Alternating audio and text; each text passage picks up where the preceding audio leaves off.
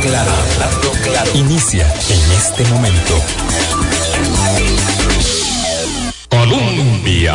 Con un país en sintonía, ¿qué tal? ¿Cómo están? Muy buenos días. Colombia es un sentimiento de paz, trabajo y acción. Ese, ese himno, ese himno nuestro, eh, que es de ustedes también, marca mucho estos tiempos, estos tiempos complejos, desafiantes.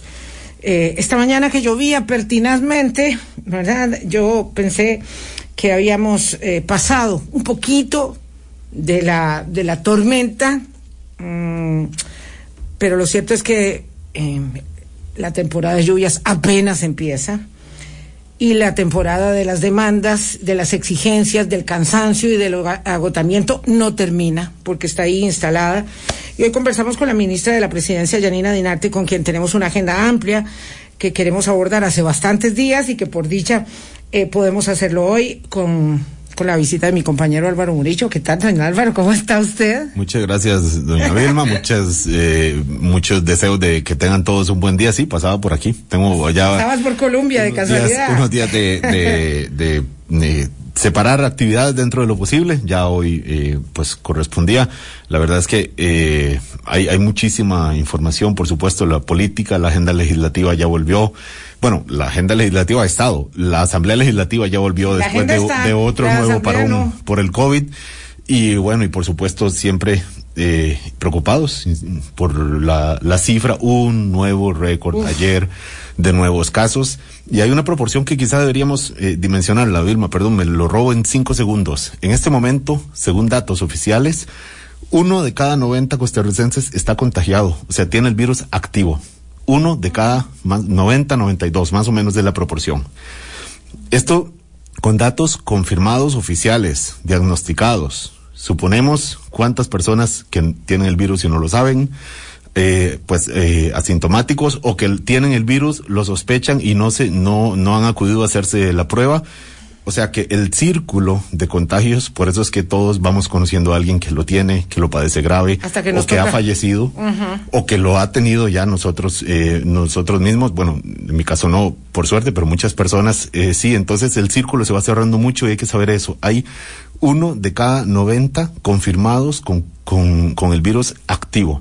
Entonces, eso es para, para ir, eh, como para tener eh, la dimensión del, de la velocidad de, de, este contagio. Muy buenos días, señora ministra de la Presidencia, Yanina Dinarte. 3.173 casos reportados eh, para el día de ayer y 26 fallecimientos. Esto, esto realmente es fuerte porque hace apenas un mes y medio, algo así, nosotros teníamos 26 decesos casi en una semana. Y esto, esto es como decir el, el, el, saludo de bienvenida que nos damos nosotros mismos y que tenemos tristemente que plantearle sobre la mesa esta mañana. Muy buenos días, muchas gracias por la invitación, un saludo a la audiencia, por supuesto para mí es un gran gusto estar acá esta mañana y, y por supuesto compartir reflexiones sobre la situación que enfrentamos, una situación claramente dolorosa, que tenemos un desafío como sociedad y es empezar a revertir estos récords tenemos que realmente hacer un viraje hacia poder ir haciendo una contención no solo de los contagios, sino claramente evitar al máximo la pérdida de vidas humanas, que en esencia es lo fundamental, es, es la obligación que tenemos y la tenemos, por supuesto, el Poder Ejecutivo, pero también es eh, en las dimensiones de lo que estamos enfrentando, es una tarea que tenemos que hacer con todas las personas, ¿verdad? Donde la eh, conciencia individual, individual sobre los riesgos de exponernos pues tiene que volver a elevarse para que podamos trabajar todos en hacer esta contención. Es decir,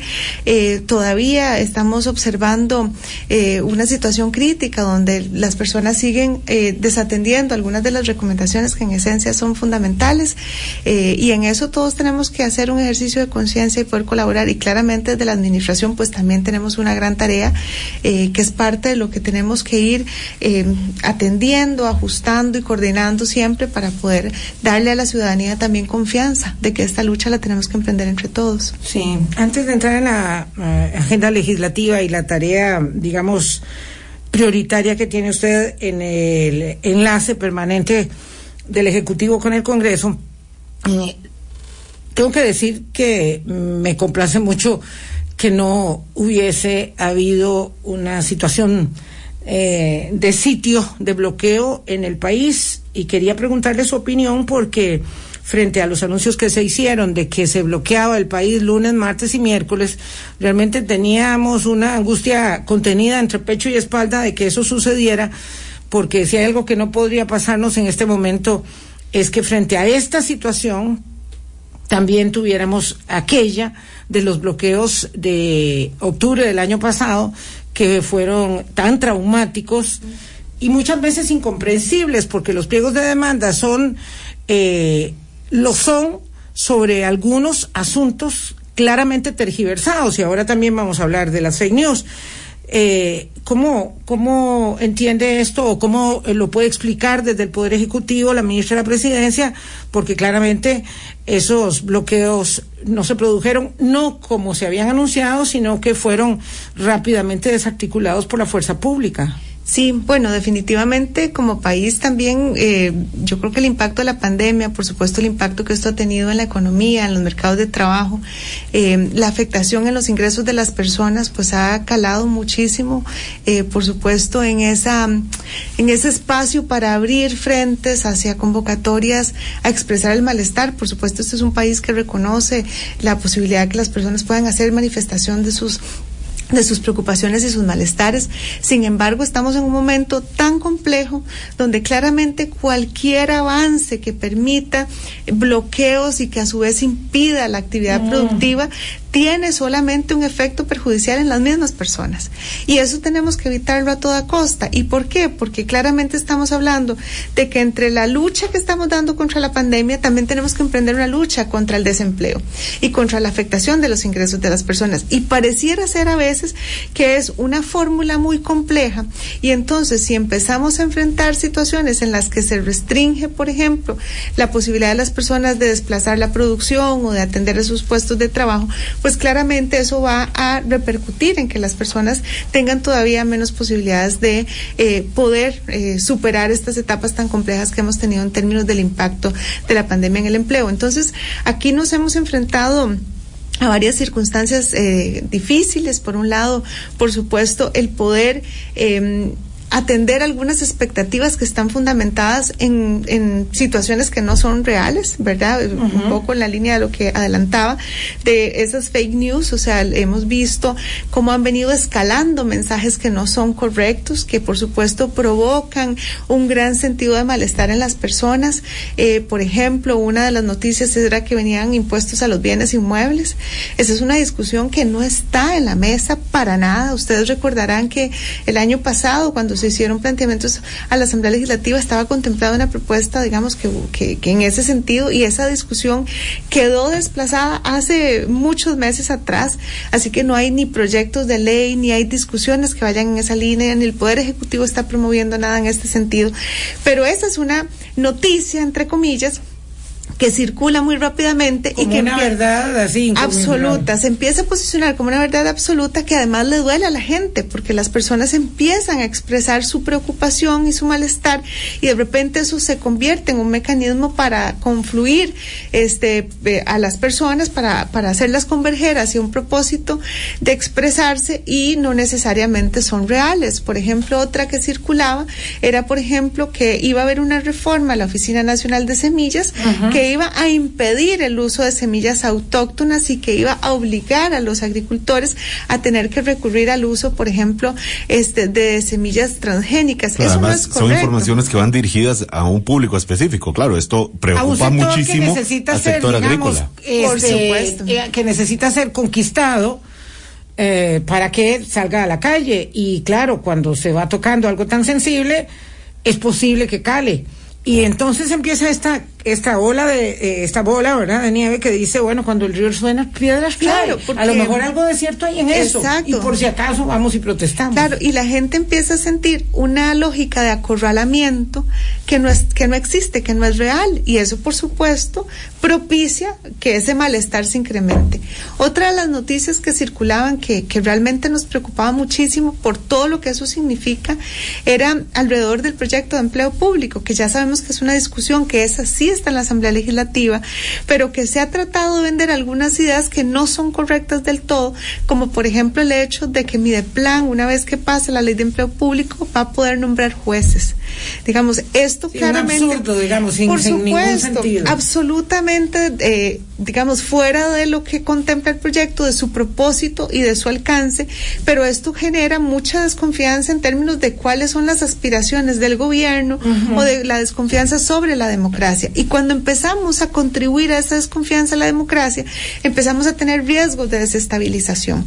Y eso, por supuesto, está fuera de la discusión, eso no es el propósito y no está expresado así en ninguna parte del texto.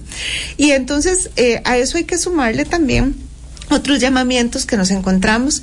Este, ah, bueno, perdón, otra que se hablaba sobre empleo público, que me parece súper importante de aclararla, era básicamente ese énfasis de que el, proyecto de empleo público iba a congelar los salarios. Entonces se decía que iba a congelar los salarios del sector público, entonces por supuesto hay un llamamiento al sector público a que se manifieste y al sector privado el mensaje era, si el sector público se le congelan los salarios, no va a tener recursos para poder consumir. consumir bienes y servicios. Entonces, claro, habría dos frentes de malestar cuando en realidad la restricción del crecimiento de los salarios está definida por la ley, eh, digamos, del, del, del 90, sí, la 9635, que es la ley de las finanzas públicas. Entonces, básicamente determinado por el, el nivel de crecimiento de la deuda. Entonces, esas confusiones o esas informaciones imprecisas o incorrectas o falsas, en realidad causan mucha desconfianza en la ciudadanía. Doña Yanina eh, Dinarte, ministra de Presidencia, ¿cómo hacer para atender estas mm, informaciones cuando muchas de ellas no parten de generación espontánea, sino que parten de ideas que en algún momento sí fueron propuestas por el gobierno, como el aumento a los bienes inmuebles, y luego ya no? O muchas veces el vacío en cierta información o la confusión que hay con el empleo público de que un día va un tema y el otro día no. Y, y, es muchísimos los ángulos que para la ciudadanía es difícil seguir el paso a paso de lo que realmente se está discutiendo en la Asamblea Legislativa, cómo hacer cuando muchas veces esta, estas vacíos informativos, estas informaciones que en algún momento fueron reales y ya no, se convierten casi que en proteína para estas informaciones que en este momento pues son falsas, aunque no son inverosímiles. ¿eh? Que el gobierno proponga el aumento de bienes inmuebles está dentro de las posibilidades y tanto que fue real en algún momento, aunque ya no. Entonces, ¿cómo hacer para acotar en este contexto que obviamente la tecnología y todo el contexto lo, lo, complica más, doña Yanira? Bueno, yo creo que es uno de los desafíos de este siglo, ¿verdad? Es el tema de la información. Circula muy fácilmente información que no es correcta y contrarrestar esa información que circula con tanta explosividad es realmente muy difícil. Pero sí es cierto, por supuesto, eh, yo creo que aquí una de las lecciones más importantes en esto es el país ha venido haciendo una, una lectura, eh, por supuesto, de los retos que se, que se tiene como país muchas veces desde la perspectiva de, bueno, eh, si hay que decidir y no se decidió en el pasado, entonces, ¿por qué vamos a decidir ahora? O cuando se enfrenta a la situación de las decisiones que se buscan, que sean las más balanceadas, todos los sectores de alguna manera empiezan a tener que estar atentos o sobreatentos a cuándo va a haber alguna implicación hacia ellos. ¿Por qué digo esto?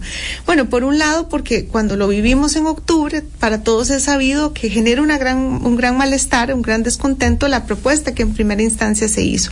Y eso decantó en un proceso de diálogo donde participaron muchos sectores y donde también se fueron buscando esos puntos de convergencia que nos dejaran por fuera algunas discusiones. Es decir, Estamos hablando de procesos que se emprendieron con mucho ahínco para poder dar claridad, para poder despejar las dudas, para poder descartar temas, pero también para habilitar nuevos planteamientos. Y, se ha hecho un esfuerzo de, de darle mucha publicidad y, y, colocar mucha información sobre qué implica el nuevo planteamiento, especialmente si hablamos del FMI. Ahora bien, incluso con el mismo proyecto de empleo público Hoy estamos en una fase en la que el proyecto ya tiene varias semanas de no experimentar, digamos, eh, cambios fundamentales y, eh, sin embargo, existen algunas preocupaciones que lo fundamental tienen que ver con eh, la disconformidad de que podamos avanzar hacia nuevos mecanismos, digamos, de regulación y ordenamiento del empleo público. Lo que pareciera ser es que muchas veces esos argumentos que se, que se potencian, ¿verdad? Como si fueran proteína, en realidad están bien parados en reconocer que causan un gran malestar en algunas poblaciones y eso es lo que permite que se les dé fuerza. Doña Yanina, eh, vamos a ver, el, primer gobierno que, que gobernó, valga la redundancia, con redes sociales fue el de doña Laura Chinchilla, digamos, ya de manera eh, abierta eh, y determinada. Eh, tuvo muchas dificultades y lo que vemos a partir de ese momento, no digo que, que, esa sea solo la causa de las dificultades, cada vez más, es más complejo gobernar, evidentemente, pero a partir de ese momento, digamos, lo que sucede hoy, si bien ha desencadenado una gran cantidad de eh, procesos de comunicación distorsionados, no es, digamos, del todo sorpresivo. Lo que tal vez a la gente le es difícil eh, entender es por qué a los gobiernos, ¿verdad? Les cuesta tanto desempeñarse en medio de las noticias falsas y distorsionadas, porque hay unas noticias falsas, hay una parte, digamos, de la distorsión que también transita por los medios masivos tradicionales de comunicación y eso hace que sea todavía más complejo. Y, y, y por qué tanta falta de herramientas eh, y de posibilidades que enfrentan los gobiernos para eh, luchar contra ello y aclarar en su momento de manera muy contundente y determinada que esto es falso, que esto no es parte de una discusión nacional, que aquello sí lo es, ¿qué es lo que le sucede? Sí, bueno, claro, creo que hay que hay eh, algunas variables que son significativas y con esto no pretendo ser exhaustiva porque por supuesto esto es objeto de estudio en los países y en las universidades porque realmente está generando efectos distorsivos y de desconfianza en los sistemas en muchos países del mundo, por no decir en la mayoría, ¿verdad? Pero yo creo que pesan algunos elementos. Uno es la capacidad y la potencia con la que los mensajes pueden circular y donde además, porque eh, le llega uno por un WhatsApp, pero le puede llegar por cualquier red social adicional y a veces cuando se comparten ciertas redes sociales más como personales, la gente siente que si alguien de confianza se lo remite es porque es cierto y es más fácil, ¿verdad? Por ejemplo, exactamente el WhatsApp, entonces la gente siente que viene de alguien de confianza y probablemente les resulte más fácil reproducirlo. El otro elemento que es crítico, por supuesto que hay un incremento, porque además de que esto emprende y va con velocidad, la cantidad de información, es, después está el tema de la desconfianza que tienen muchísimos segmentos de la población sobre las autoridades de gobierno. Y eso es un tema que ha venido escalando con el paso del tiempo. Incluso en la misma, por ejemplo, las mismas mediciones que se hacen sobre el peso de este, la percepción de corrupción o la percepción de desconfianza, cuando uno empieza a ver que esa percepción no necesariamente es, es pareja, ¿verdad?, con las realidades de los países, pues, eh, bueno, y cada país pues tiene que verse con, con su propio lente, pero lo que sí es cierto es que esas desconfianzas también hacen que aunque la comunicación oficial se pueda poner a disposición, la gente no necesariamente confía. ¿Verdad? Y entonces eh, yo lo veía, por ejemplo, esta semana, se planteaban argumentos, ¿verdad?, que no eran correctos, el gobierno trataba de aclarar y acto seguido venía otro argumento donde decían, ¿cómo le vamos a creer al gobierno?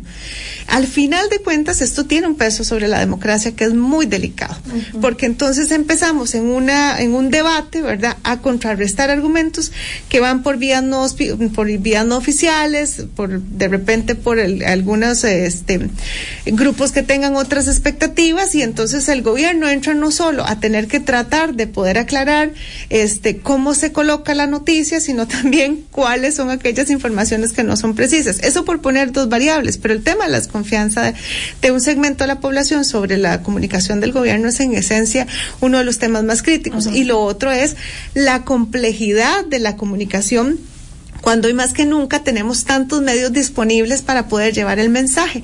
Entonces, la comunicación para unos segmentos de la población requiere tratarse de una manera y para otros segmentos requiere de otro tipo de abordaje y eso también es desafiante, me parece a mí en estas circunstancias. Y eso, insisto, por mencionar algunos de los aspectos que podrían ponerse en la discusión precisamente para profundizar en las dificultades que muchas veces eh, pueden tener las administraciones. De, de, David contra Goliat, pero mm, digamos en lo sustantivo, usted diría que han logrado mejorar sus canales de comunicación sectoriales eh, y sí ha ayudado en ello, por ejemplo, en el tema de esta desarticulación de bloqueos, eh, digamos el hecho de que hoy claramente eh, la Unión de Cámaras, que estuvo con el movimiento de mm, el año pasado, ¿verdad? Prefiero obviar el nombre, ahora ya no lo está. ¿Eso, eso ha ayudado? Bueno, sí hemos emprendido un trabajo eh, arduo de comunicación también, digamos, eh, sectorial, por supuesto que es importante, un acercamiento con actores que son esenciales para poder trasladar también la comunicación a sus bases, especialmente para poder aclarar, para poder aportar elementos de fondo sobre las discusiones que están puestas en la mesa y eso creo que ha, sido un factor importante. También eh, esto amerita un esfuerzo de comprensión y precisión permanente de cuáles son las expectativas de los actores en el territorio, en los sectores, porque eso también ayuda muchísimo a poder hacer una atención este, mucho más focalizada a las necesidades, eh, porque como decía, a veces se conjuga entre la información que no es correcta y las necesidades insatisfechas, muchas necesidades uh -huh. que son legítimas uh -huh. y que siendo legítimas hay que atenderlas, pero también hay, hay realidades que son altamente complejas y que su aproximación o su tratamiento pues requieren de esfuerzos que no son de corto plazo, sino que requieren de atenciones progresivas. Eso es parte de la tarea que le corresponde al Poder Ejecutivo, es parte también, por supuesto, de la responsabilidad que tenemos en esa lógica de coordinación entre el Poder Ejecutivo, de coordinación con distintos actores. Y contrario a lo que en, algunas ocasiones se puede interpretar de que la comunicación se dirige solo a algunos segmentos o que se coordina solo con unos segmentos, en realidad parte del trabajo pasa por ir haciendo un abordaje, digamos, lo más extensivo posible sobre las realidades y las necesidades de la gente. Sustancial el elemento de la confianza, igual que en las relaciones humanas, no es algo que se construya de hoy para mañana, sobre todo después de que ha habido efectos que han generado desconfianza de este gobierno y, y de los gobiernos largo, en general. Largo de, claro, de abono en general. de la desconfianza. Así es. Claro, no, eh, y, y, como el otro día escuché una, en otra radio a un contador, decía, eh, no, no hay de momento impuesto a las transacciones financieras pero podría haberlo porque ya sí se propuso una vez que alguien me garantice que no se va a proponer otra vez, ¿verdad? Entonces eso es claro. parte del sustrato que decimos que Así se es. alimentan informaciones que no son precisas uh -huh. en este momento, pero que tienen una explicación. Son las ocho veintidós de la mañana, doña Janina Dinarte, ministra de la Presidencia, hoy con nosotros. Hablando claro. Colombia. Con un país en sintonía, son las 8.27 minutos de la mañana. Conversamos con doña Yanina Dinarte para hablar el tema de los desencuentros, de las desconfianzas, de las noticias que nos alteran y de los desafíos que tenemos como país en colectivo. Mañana conversamos con Gustavo Román Jacobo y Carlos Sandoval. Así que los invito de una vez para continuar con un tema que evidentemente merece, como dice doña Yanina, la atención de los, de los expertos para poder ponernos a todos un poco a tono frente a los desafíos de la vida cotidiana. Eh, doña Yanina volvió a trabajar la Asamblea Legislativa. Quiero eh, conocer cuál es su um, acercamiento. Eh, se ha perdido demasiado tiempo. Hemos dicho varias veces aquí en Hablando Claro que hace tiempo los diputados debieron haber estado vacunados, todo el Congreso, porque es muy alto el costo de las interrupciones permanentes de la Asamblea Legislativa.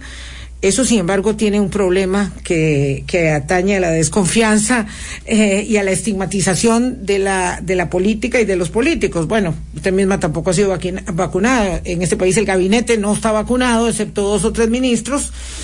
Eh, ¿Cómo, ¿Cómo observa este tiempo perdido tan terrible en la Asamblea Legislativa y la posibilidad de tener los acuerdos con el Fondo Monetario Internacional cada vez más contra las cuerdas? Bueno, por supuesto no es una realidad que podamos ignorar, son eh, días que, que, por supuesto, frente a la situación que hemos enfrentado, han implicado, digamos, una posposición de la discusión de temas que son muy relevantes. Por supuesto, es una realidad que se expresa con mucha naturalidad en el marco de las circunstancias que estamos viviendo como país es decir, no es una realidad ajena a lo que está viviendo el país y el mundo que eso es parte de lo que yo si insisto. No rompen el quórum porque sí. Claro, claro exacto. Yo creo que esto es muy importante ponerlo en esa justa dimensión. En, en realidad, el, el, Parlamento, el Congreso está viviendo lo que está viviendo la humanidad, ¿verdad? Que es un, una dificultad, digamos, de poder mantener muchas de las actividades en su, digamos, manejo ordinario. Ahora bien, creo que esto nos plantea desafíos también en ese espacio que, que en buena hora empiezan a, a ser atendidos con mucha diligencia, me parece a mí, por parte del directorio como el tema de poder avanzar hacia la virtualidad, este, digamos, con, mucha contundencia. Eh, al, cierre de la última legislatura ya habíamos empezado, digamos, con un esfuerzo importante de retomar sesiones virtuales. Eh, al final, pues se adelantaron algunos hechos que también, por supuesto, están impactando no solo en la salud de los legisladores, sino que también pues en, el personal de apoyo a la Asamblea Legislativa y eso pues nos llevó al cambio de legislatura, pero nos acerca ahora a una nueva posibilidad de poder concretar esos mecanismos. De hecho, estos días las fracciones han venido siendo capacitadas para el uso de las herramientas que lograron, digamos, a, a aproximarse a una herramienta que les dé las condiciones de confianza y de seguridad jurídica que necesitan para la toma de decisiones, que eso también es parte del dilema. Es decir, yo realmente creo que no es un tema de falta de voluntad, claro, sino claro. que han existido eh, reflexiones y eh, dudas que son realmente legítimas de cómo puede garantizársele a la Asamblea Legislativa las condiciones propicias para que esa toma de decisiones no se vea vulnerada en el camino. Pero ya tardísimo, ya Janina. Bueno, Eso por es como supuesto. capacitarse qué hacer en casos de incendios en el momento en que el incendio está en, en activo. Ya, mm, y en términos de agenda, de plazos, de las expectativas que ustedes como gobierno tenían con el acuerdo del fondo, que obviamente pasa muchísimo por el proyecto de empleo público, ya van, mm, por eso digo, no tarde, el superlativo, tardísimo. Bueno, realmente, por supuesto que um, la aspiración siempre hubiera sido que hubiéramos podido tener una, una transición, este, digamos, previa a poder llegar a tener esta implementación de mecanismos. Creo que las circunstancias que ha enfrentado la misma Asamblea Legislativa, pues han eh, resultado en que estemos en este momento, pues avanzando progresivamente hacia esa, hacia ese mecanismo y hacia esas condiciones. Y creo, por lo menos, que tenemos una gran posibilidad de que podamos concretar temas realmente muy importantes en los próximos días. Yo insisto en que mi lectura es de una asamblea que no solo comprende la situación eh, frente a la que estamos y el sentido de urgencia de tomar decisiones, sino que también hay convergencias y hay voluntades que se orientan hacia poder resolver temas que son muy importantes. Por ejemplo, el día de hoy eh, yo confío en que pueda ser un día que nos permita tener resultados muy importantes de temas que están en el plenario, que pueden, que van a requerir de una discusión en segundo debate y que claramente pues también nos ayudan a cumplir varios propósitos. Uno, darle al país algunos proyectos que, que hemos estado esperando por mucho tiempo y segundo también a ir dando las condiciones de cancha más despejada para poder avanzar con los proyectos de la agenda del Fondo Monetario, como particularmente el proyecto de empleo público, que es lo que, digamos, tenemos a más eh, eh, corta distancia de poder concluir. Esas voluntades claramente eh, ahora con el cambio de jefaturas de fracción, con el cambio de directorio, este, pues claramente nos implican algunos procesos de, nuevos acercamientos. No obstante, para nadie es un secreto que esta agenda ha estado ahí planteada y que es una agenda muy relevante. También entendemos la expectativa de los diputados y las diputadas de querer avanzar con otras agendas. Claramente para el Poder Ejecutivo es igualmente importante avanzar con las agendas que permitan eh, básicamente fortalecer nuestra actividad productiva y reactivar la economía, este, o fortalecer fortalecer esos procesos de reactivación económica y es parte de lo que estamos trabajando y en lo que confiamos que una vez que se puedan reincorporar ellos y ellas podamos, este, digamos, construir en conjunto. Pero, doña Janina, cuando uno oye al presidente del Banco Central, don Rodrigo Cubero, hablar de la expectativa de crecimiento de este año eh, y poner siempre el asterisco abajo, siempre, eh, al pie de la página, siempre todo depende Siempre de que se firme el acuerdo con el Fondo Monetario Internacional. Si no se firma, todo de esta previsión de expectativa de crecimiento, etcétera, eh, se desconfigura. Eh, entonces uno dice, la preocupación es alta y seguro que los analistas financieros, que los mercados, que los funcionarios del fondo están viendo las, noti las noticias y dicen, ¿qué pasó hoy? Ah, no, mira, un contagiado en la Asamblea Legislativa. ¿A ¿Qué pasó hoy? Ah, no, que no hubo quórum. ¿Qué pasó hoy? Ah, que están capacitándose para ver si pueden sesionar virtualmente el plenario. Uh -huh. eh, para gobierno, no, no, ¿cómo, cómo, eh, o sea, ¿cuál es en este momento el, la sensación en términos de plazos, uh -huh. doña Yanina? Sí, yo primero quisiera devolverme en, en dos aspectos. Uno es que eh, en el sentido más estricto, la salud y la vida es lo esencial.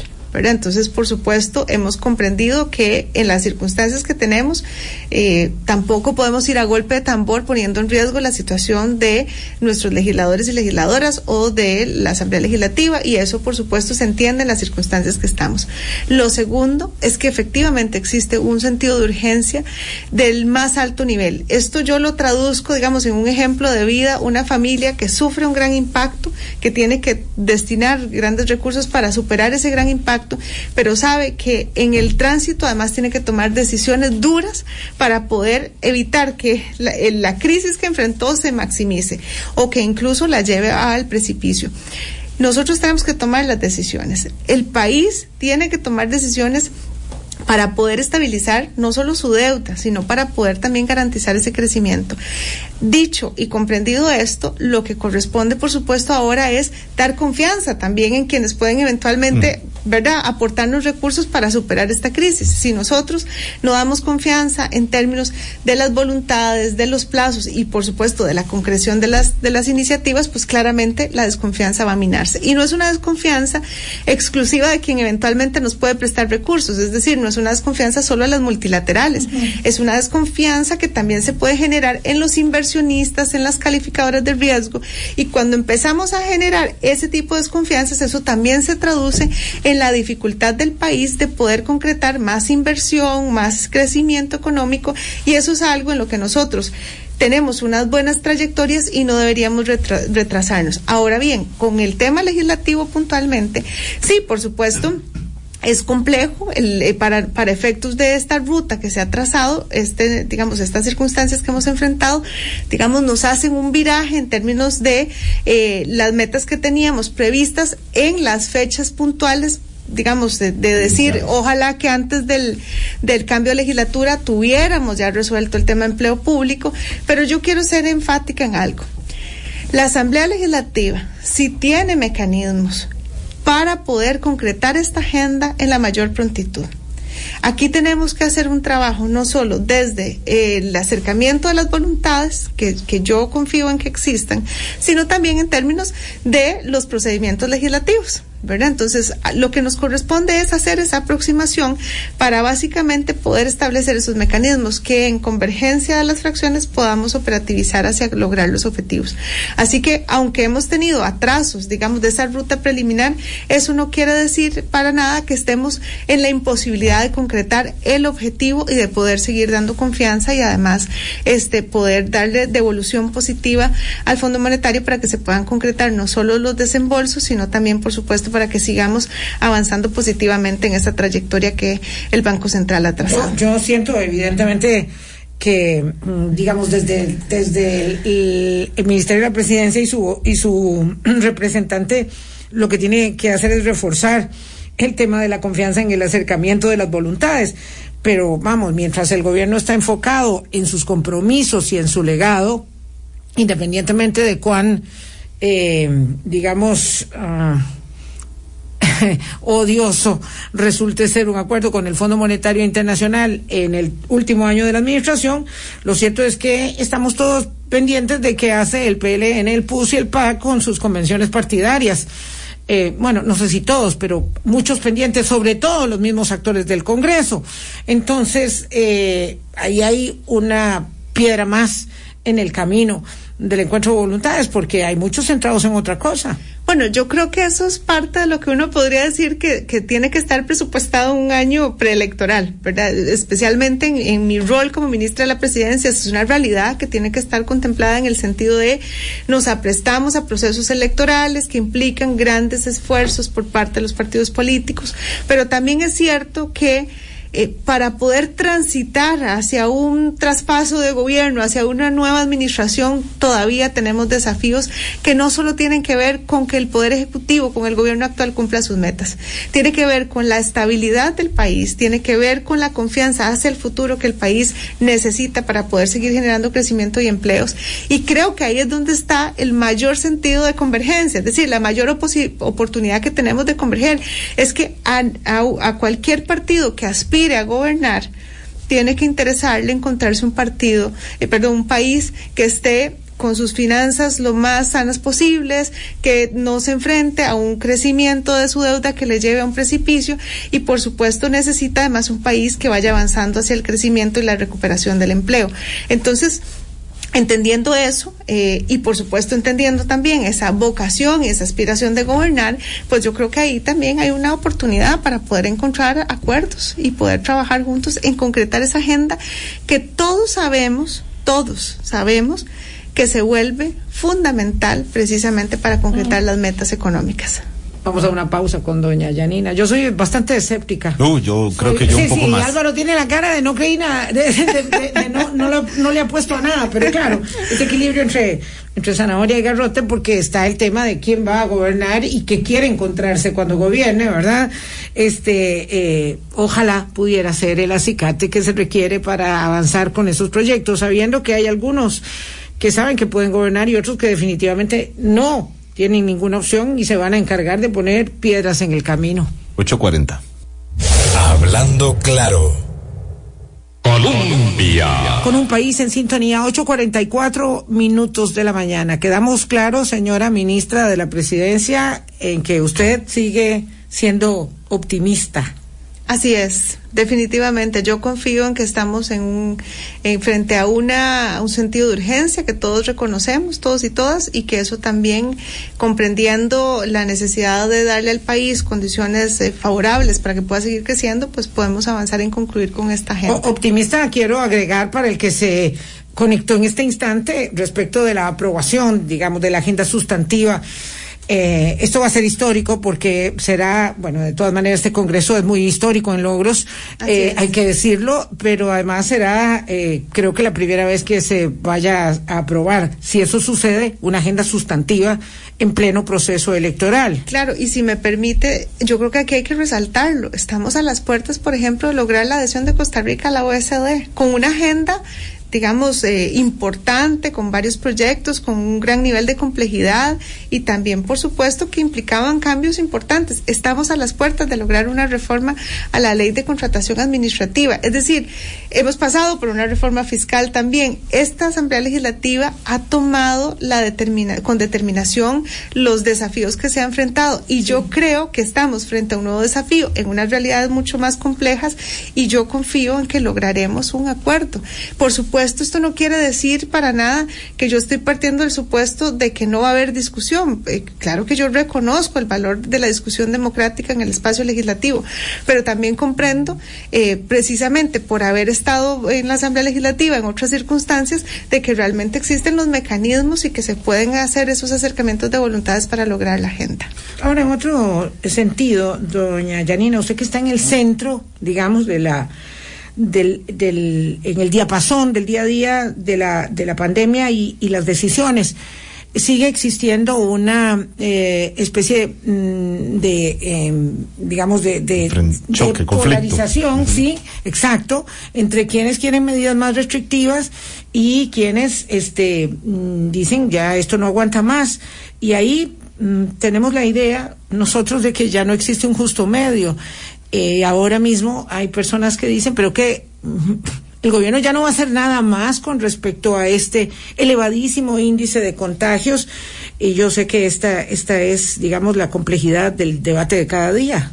Sí, por supuesto, es un debate muy complejo, es un debate eh, que en nada nos desplaza, por supuesto, de poner en prioridad siempre la salud y la vida de las personas. Eso es un principio que además por el cual tenemos que velar constitucionalmente y hay que seguir siempre eh, de un proceso muy riguroso, muy constante de coordinación y articulación para poder tomar medidas que favorezcan eh, siempre esa protección de la salud y la vida.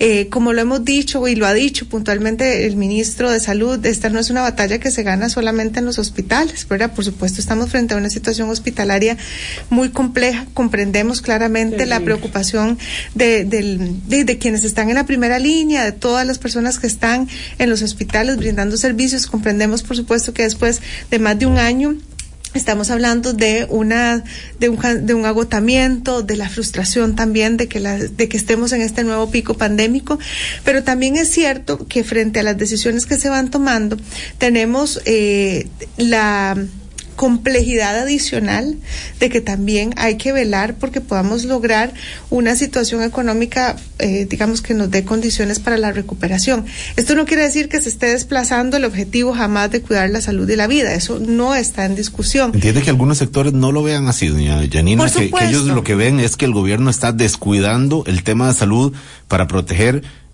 interés económico, no digamos intereses en el sentido más perverso de la frase, pero sí el interés económico de, de, de, de salir bien con, con las cifras eh, a costa de, las vidas. Se entiende que muchas personas se lo esté cuestionando hacia el gobierno suyo. Estoy consciente de que muchas personas hacen esa lectura de las acciones que el gobierno está emprendiendo. Esa lectura está ahí. Y esa lectura también se complementa con la lectura de otros segmentos de la población que dicen, yo no, no puedo salir a trabajar, no tengo ni ninguna capacidad de generar un ingreso y, y hay gente que incluso dice, porque, ¿verdad? Para traer aquí esas discusiones, hay gente que dice, si a mí me cierran, yo igual voy a salir a ver cómo traigo ingresos porque no voy a dejar que mi familia se muera de hambre. ¿Verdad? Esos son el tipo, las dos, los dos polos de la discusión. La gente que dice el gobierno no está haciendo nada para cuidar la salud y la gente que dice el gobierno no está haciendo nada porque esas medidas me impiden trabajar. Veamos las dimensiones de esa polarización del mensaje. Y en el medio está un gobierno y unas autoridades sanitarias que tienen que buscar cuidar la vida, pero también, en la medida de lo posible, siempre hacer grandes esfuerzos para que las personas no pierdan sus ingresos. No hay más márgenes ahora dentro de este intento de buscar un balance que siempre es muy complicado, un punto de equilibrio, por supuesto. No hay más margen de avanzar en más medidas. Lo digo porque, se lo pregunto a usted, obviamente usted no es la responsable de salud, pero eh, en la última semana, que ha sido la semana más dura y angustiante en términos de, cifras de la pandemia, los indicadores, no hemos visto a, Daniel Salas, el presidente Carlos Alvarado lleva también algunos días, eh, digamos, en, segunda línea en aparición. La conferencia de prensa de la semana pasada, muy complicada, la afrontó, le puso el pecho a las balas don Alexander Solís, presidente de la Comisión Nacional de Emergencias. Entonces, se lo pregunto a usted, ¿hay más margen de, hacer, de, de buscar medidas? Esta semana fue la conferencia. Esta semana fue el lunes, ¿cierto? Eh, eh, de, de avanzar en, en medidas que de verdad intenten frenar los contagios Claro, pero vamos a ver, cuando, cuando Álvaro está hablando de avanzar en medidas, digamos, no le pongamos, este, no lo hablemos en general, en genérico. Está hablando de cierres. Está hablando de cierres, en ah, la economía. Claro, claro, Está hablando de restricciones eh, a la actividad comercial. Digo, está hablando de eso, no está hablando de otra cosa, y ahí es donde está, donde está el problema. Yo les entiendo, por supuesto, la, la, preocupación, que además sé que es expresión de las preocupaciones de una amplia cantidad de la población. Estos son temas muy sensibles. Son temas que no, que uno no puede decir, nada más vamos a ir a hacer. O si vienen, ¿verdad? Porque en realidad las previsiones que se tienen que tomar tienen que ser con información. Tiene que ser con la criticidad de comprender qué es lo que efectivamente puede calar en positivo, cuántos son los plazos sobre los cuales hay que hacer una gestión para que eso pueda tener impacto positivo y también, por supuesto, dimensionar los efectos colaterales que esto tiene.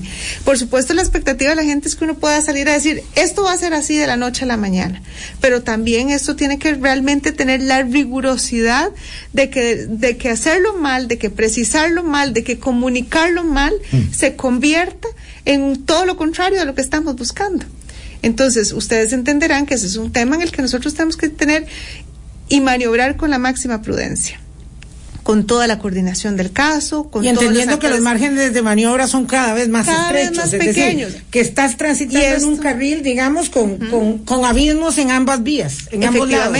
pero además con la particularidad de que con esa polarización de las perspectivas no vamos a quedar bien generalmente ni con uno ni con otro, ¿verdad? Entonces, vean la estrechez del espacio. Claro, porque no hay un justo medio. Claro, para nadie va a haberlo, pero el Poder Ejecutivo está mandado, está llamado a con obligación buscar hacer esa preservación del, del, de, la salud de la vida, pero también, por supuesto, contemplar las realidades de la población que puede ser eh, afectada por cualquier medida que se pueda tomar, porque no es, no es un tema menor. Nunca estamos hablando de cinco personas o diez personas que pueda hacer una contención, digamos, muy focalizada. En realidad, estamos hablando de que cualquier decisión tiene impactos en gran escala. Eh, finalmente, hay eh, que decirlo, doña Yanina es que una gran parte de nosotros eh, en el conglomerado social tenemos la idea de que si no nos obligan no hacemos caso. Esa es la verdad, porque finalmente es algo así como, bueno, haga algo gobierno para yo hacer algo a mi vez, porque si usted me impide, pues entonces yo no salgo a fiestas y si usted me lo inhibe,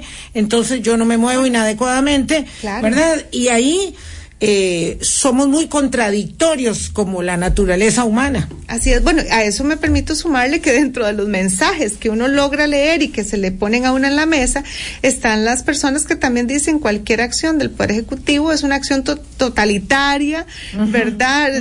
Restrictiva, que viola mis derechos. Esa discusión también está puesta en la mesa. y yo muy creo bien si sucede en otro país y lo hace otro eh, presidente, pero aquí ni con el pétalo de una rosa. Yo creo que, que además eh, Vilma lo está planteando en una dimensión muy propicia, que es además la que nos vuelve a interpelar como individuos. ¿Por qué tenemos que recurrir a ciertas acciones cuando existe la conciencia de que todos podemos hacer el cambio? De que una fiesta, de que una salida entre amigos, que un evento masivo, que un, ¿verdad? Cualquier práctica que ya sabemos que nos exponga a otras personas que no sabemos si están, eh, si, si son portadoras del virus en ese momento, pues puede calar en una situación de que se multiplique muy fácilmente y que cause un gran daño y sume a esas listas del récord que estamos enfrentando lamentablemente en este momento. Entonces, eso es lo primero.